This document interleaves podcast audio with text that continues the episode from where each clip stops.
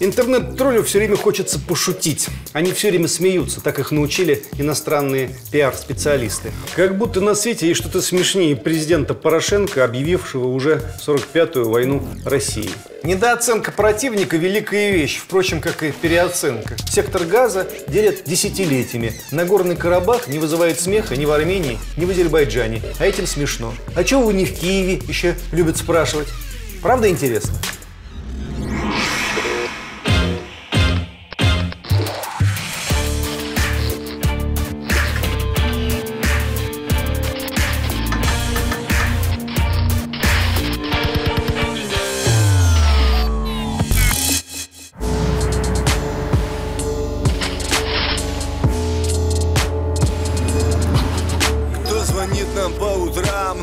Застает в постели Если слышно террорем, значит мы достигли цели Лай собак, вой сирен, наши ставки или-или Если нас не взяли в плен, ждите новостей в эфире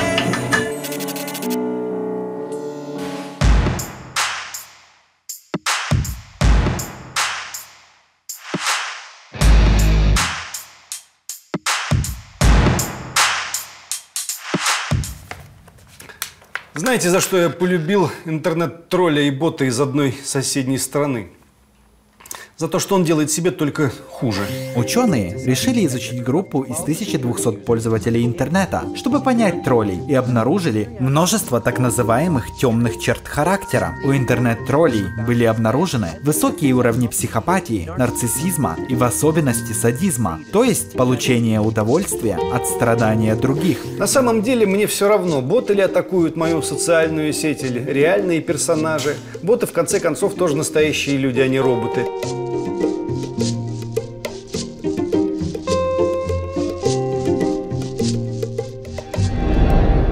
И даже если перед нами не крымчанка, дочь офицера, а киевлянин, сын вахтера с красивой дамой на аватарке, это ничего не меняет. У сына вахтера тоже имеются убеждения. Я наблюдаю за моими оппонентами уже четвертый год. Их не так много, как может показаться. За это время я забанил 3000 человек. Как правило, если они начинали хамить моим живым или павшим товарищам или распространять откровенные фейки. Интернет-троллю все время хочется пошутить. Они все время смеются, так их научили иностранные пиар-специалисты. Противник должен быть смешон, так учат специалисты. Противника нужно высмеивать. И вот они хохочут.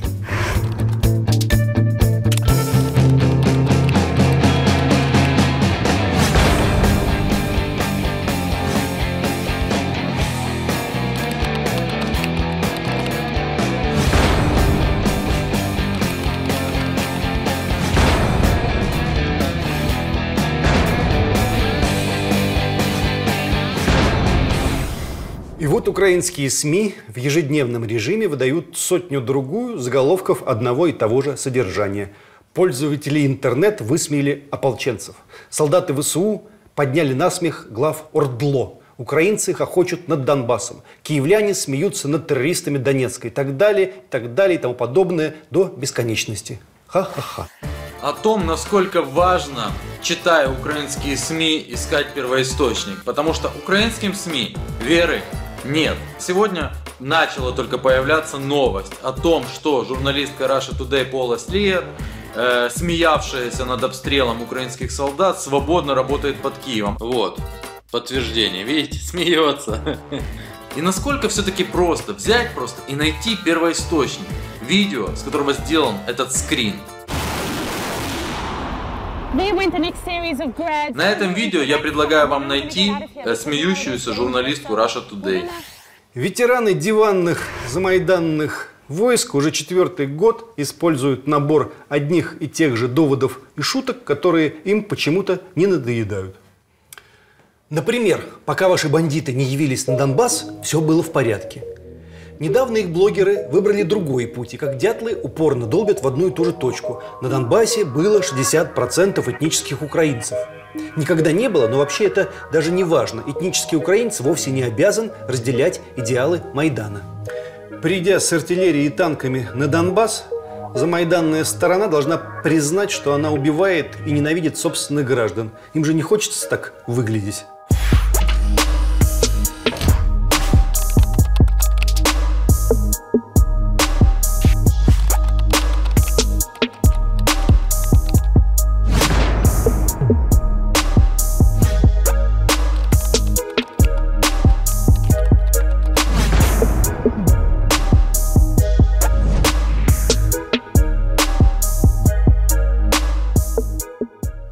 Как будто на свете есть что-то смешнее президента Порошенко, объявившего уже 45-ю войну России.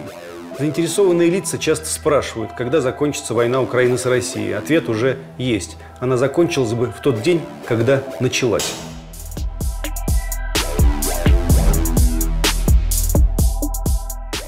Какое камеди-шоу может сравниться с противостоянием грузина Саакашвили и армянина Авакова за украинскую свободу?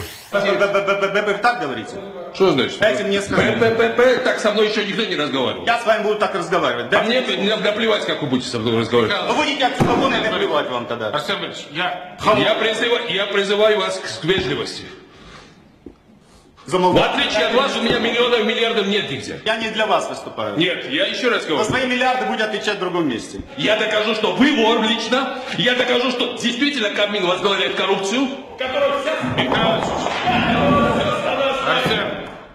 Что может быть нелепее многотысячных факельных неонацистских маршей в стране, где премьер-министр носит фамилию Гройсман?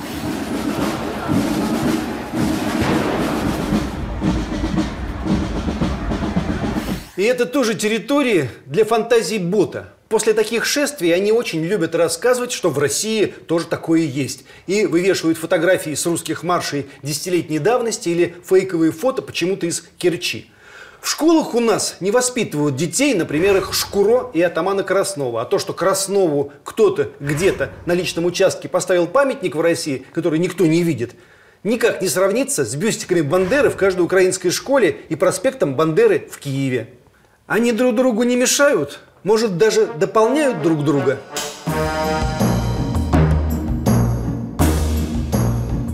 Наконец, Яценюк как таковой. Разве он имеет аналог в живой и неживой природе?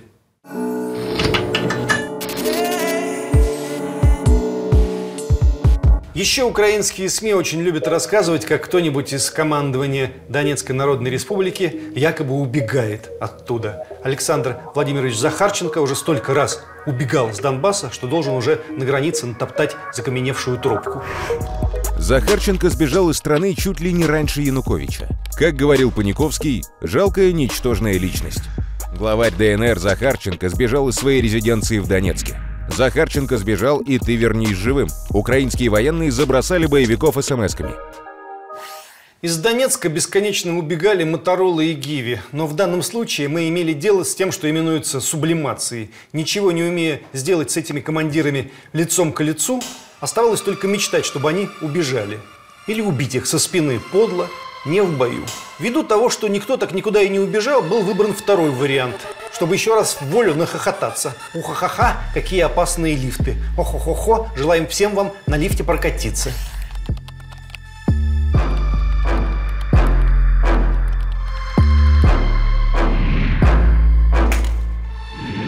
Одного питерского шеф-повара даже уволили за такие шутки.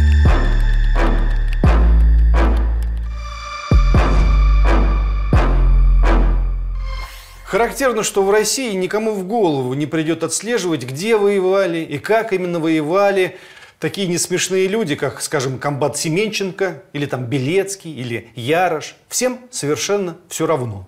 Тем более на фронте их точно нет. Но никому на Донбассе в голову не придет захохотать или пошутить в связи с этим. Нет и нет. Никому до этого дела тоже нет. Еще балаботы любят рассказывать, что на Донбассе воюют только нищеброды и голодранцы, не нашедшие себя в мирной жизни. Каждая шестая небоевая потеря в зоне АТО связана с употреблением алкоголя. Две полноценные бригады погибли из-за того, что военнослужащие отказались исполнять требования уставов или же совершали преступления, в том числе друг против друга. К сожалению, есть случаи, когда личный состав употребляет спиртные напитки. А противостоят им лучшие и самые светлые хлопчики новой Украины – интеллигенция и аристократия. дебоширят, пьянствуют. Слава богу, у нас здесь не было, поэтому у нас все равно как-то пресекается это на корню. Когда вы говорите, что там, где нет российских бандитов, спокойно, вы на самом деле воспроизводите нацистскую пропаганду. Они тоже, когда взяли Киев, Одессу и Харьков, уверяли, что там, где нет красноармейцев, злобных комиссаров и ужасных коммунистов, везде порядок. Мы вполне могли бы пошутить на эту тему, но знаете, нам совсем не смешно. Потому что на той стороне тоже живые люди. И совсем не имеет значения, был ли у них миллион долларов, или после них остался только долг 100 гривен и трое маленьких детей. Я помню одного актера из 9 роты, который служил в батальоне ополчения «Восток» еще в 2014 году. Получил гонорар, купил на это детское питание и памперсы. А все остальное мне помогали жители Осетии и наше правительство. Я приехал помогать нашим же детям. Это наши дети. Они говорят на русском языке. Они русские люди. Наш народ и наши дети. И их в беде никто не оставит. Знаю несколько профессоров и даже пару долларовых миллионеров, которые стояли на блокпостах, служили и служат в армии ДНР. Может, в своем доме порядок наведете, любят спрашивать наши оппоненты, совершая всю ту же подмену. Они делают вид, что армия ВСУ находится в своем доме, в то время как армия ДНР и ЛНР пришла в гости. Между тем, сами же киевские активисты, даже судя по сайту «Миротворец», отлично осведомлены о том, что подавляющая часть армии ДНР и ЛНР – местные жители. Все это, впрочем, вообще не имеет никакого значения. А значение имеют Иловайск, Саур-Могила, Донецкий аэропорт, Дебальцево – места кромешных поражений ВСУ. В боях под Иловайском погибли до трех с половиной тысяч человек. Под Дебальцево погибли около трех тысяч украинских военных. При попытках штурма Донецкого аэропорта погибли полторы тысячи солдат. Не стоит сравнивать эти поражения ни со Славянском, которое ополченцы оставили сами, ни с Краматорском, которое ополченцы оставили сами, ни с Мариуполем, который они тоже сами оставили. ВСУ и Тербаты входили в пустые города, где не было ни одного ополченца, а потом тысячи из числа киборгов получали медали за Славянск, за Мариуполь. Не смешно самим-то? А еще они говорят, что после аннексии Крыма украинцы сплотились. Все это чистой воды, маниловщина и попытка выдать желаемое за действительное. Украина находится в состоянии жесточайшего внутреннего раздора. Даже открытая социология это демонстрирует, но далеко не полна. На призывные участки украинские юноши идут крайне неохотно, недобор до 95%. Политические элиты Киева имеют высочайшие антирейтинги. На западных окраинах страны зреют сепаратистские движения. А я полтора года в АТО, бригаде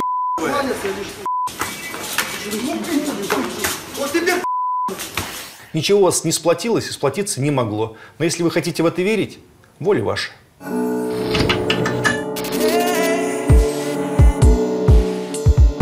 Недооценка противника – великая вещь, впрочем, как и переоценка. Для ВСУ, как несчастью, характерны оба признака. С одной стороны, они с нищебродами воюют, с другой стороны, напротив них постоянно находятся мифические мусульманские батальоны, бурятские танкисты, чеченский спецназ.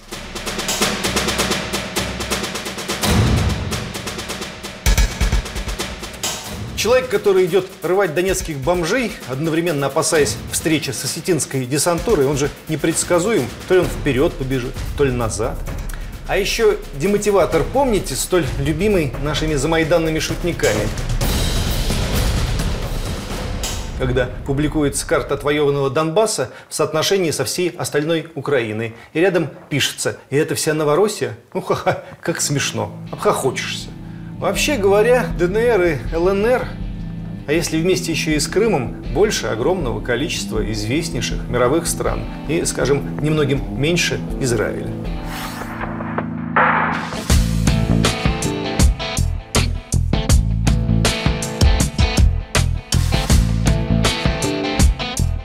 Сложно вообразить себе страну, потерявшую такие огромные территории в боях и при этом хохочущую. О-ха-ха, о-хо-хо, как мало мы потеряли.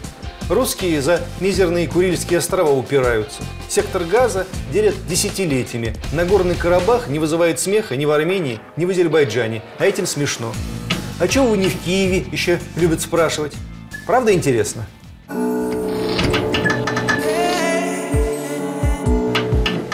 У нас в гостях Андрей Бабицкий, замечательный журналист, мой товарищ, живущий в Донецке, который, как мало кто, знает о всех перипетиях разнообразных э, медийных конфликтов, которые происходят между нашей стороной и, не скажу украинской, а за, за майданной стороной. Кто все-таки в этом противостоянии ведет себя беспощадно и глупо, а кто э, по возможности честно и последовательно. Логика национализма, она э, в том и состоит, что изначально, ну, украинского национализма, изначально Москва является источником всех неприятностей. Да? Она раскачала ситуацию, что на самом деле неправда, но убедить их в этом невозможно. Ребята, вы начали с Корочуна, так сказать, обстреливать этот город, сносить, э, значит, э, э, там, жилую постройку, да, там люди стали погибать, так сказать. Ну, а что должна была делать Москва, да, в этой ситуации? Закрыть глаза и равнодушно взирать, так сказать, на происходящее? Нет, хрен вам. Это логика националистическая. Целая страна, да, поехала, так сказать, слетела с глузду, что называется. Ну, жалко, так сказать. Будем ждать, когда они там начнут выздоравливать. А ты реально веришь, что целая страна? Или ты э, вот ну, просто находясь в Донецке, живя в Донецке, как ты воспринимаешь степень э, украинской обвиняемости? Я думаю, что она не очень высока. Я, собственно говоря, ведь э, проработал э, там, больше 20 лет на радио «Свобода». У меня есть и опыт, так сказать, э, понимания ну, не логики, а вот каких-то мифологем, которые, так сказать, там складывались, в том числе и там даже при моем участии, ну уж точно на моих глазах, в пределах вот этого лагеря, да, либерального. Вот. Э, я понимаю их изнутри. Разговор невозможен. Вот я недавно коротко был во Франции, дня два-три, и дал там 10 интервью всем крупнейшим французским СМИ, и у меня твердое ощущение, что ну, не воспринимают просто. Нет, нет, не воспринимают, конечно. Почему? Одна причина ее называют политическим расизмом, да, или социальным расизмом, так сказать, разные термины. Это отношение вот к этим территориям, да, как э, к территориям, не дотянувшим право иметь такие же права, как э, там, люди в Европе. Вот. То есть вот почему, скажем, Европа берет себе в партнеры э, украинских нацистов, да, считает их своими союзниками, или там как в не таком далеком прошлом абсолютно сбрендившего и тоже националиста Саакашвили. Да, почему таких людей она считает, так сказать, потому что у нее есть представление о том, что вот э, эти немножко недоделанные люди, да, значит, э, на этих территориях, э, ими можно управлять вот с помощью этой нацистской нагайки, так сказать, вот. Главное их гнать в верном направлении вот к э, зияющим высотам демократии, да, вот можно, да, так сказать, ничего страшного, они, э, когда доберутся вот до э, нужного места, там уже э, им и будут дарованы все, так сказать, необходимые свободы. Ну, а пока, так сказать, если там некому больше взять на себя роль охранников, так сказать, и э, э, направляющих э, по истинному пути, ну, пусть это будут нацисты, и хрен бы с ним, да, вот. Это вот э, социальный расизм. Самые яркие примеры непонимания ситуации э, в Европе и самые яркие примеры украинских фейков по поводу событий здесь? Вот для меня самое яркое непонимание Европы, когда они говорят, что вот, значит, Россия взяла чужое, да, про Крым. Вот в э, категориях собственности они пытаются, значит, рисовать э, эту ситуацию. Ребята, вы же вроде за человека, да, за его права. Какая нахрен собственность? Речь идет о судьбе двух миллионов человек, которые, ну, выбрали себе, так сказать, э, другой образ жизни, да, у них интересы такие, они проголосовали. Это ваше это европейское. Вы должны, так сказать, просто сердце вынуть и положить перед этими людьми, так сказать, хлопать в ладоши, да, глядя за тем, как они управились э, там, со своей судьбой, как они сделали выбор. Вот. Нет такого человека, как русский. Вот нет и все, так сказать, интересов у него нет. Вот. Есть зло, так сказать, с которым нужно бороться. Это не пример там фейка или что-то еще, это вот э, мое ощущение какой-то абсолютно невероятного разрыва, да, э, как вот можно было, так сказать, людей, которые на самом деле, да, я ну, скажу, являются братьями, вот так вот, так сказать, э, друг на друга, да, натравить, так сказать. И как можно было людей на той стороне превратить бог знает во что. Они ведь на самом деле, вот э, если брать их каждого по отдельности, если вот не объединять их в это государство Украина, они остаются неотличимыми от нас. То есть они также воспитывают детей, они могут быть добрыми, так сказать, в отношениях со знакомыми, там, порядочными, э, в отношениях, так сказать, друг с другом. Вот. Но вот как их сбили, так сказать, вот в этот кулак, да, значит, все вот это, все перестает работать. Они идут, убивают. Мир а, возможен? А, Объединение, дружба, братство. Только через победу. Через победу. Только через победу. Ну, слушайте, а если не одолеть нацизм, какой мир с нацизмом? Правильный нацист, это мертвый нацист. Я скажу, наверное, вещь, которая покажется ересью, все равно мы будем одним государством. Все равно это нам на роду написано. Всем надо выбираться, так сказать, вот из э, тех ям, в которые, по которым нас разбросала история и разрушение э, великого государства. С нами был Андрей Бабицкий. Спасибо огромное. Это был дико любопытный и очень важный для меня разговор. Спасибо.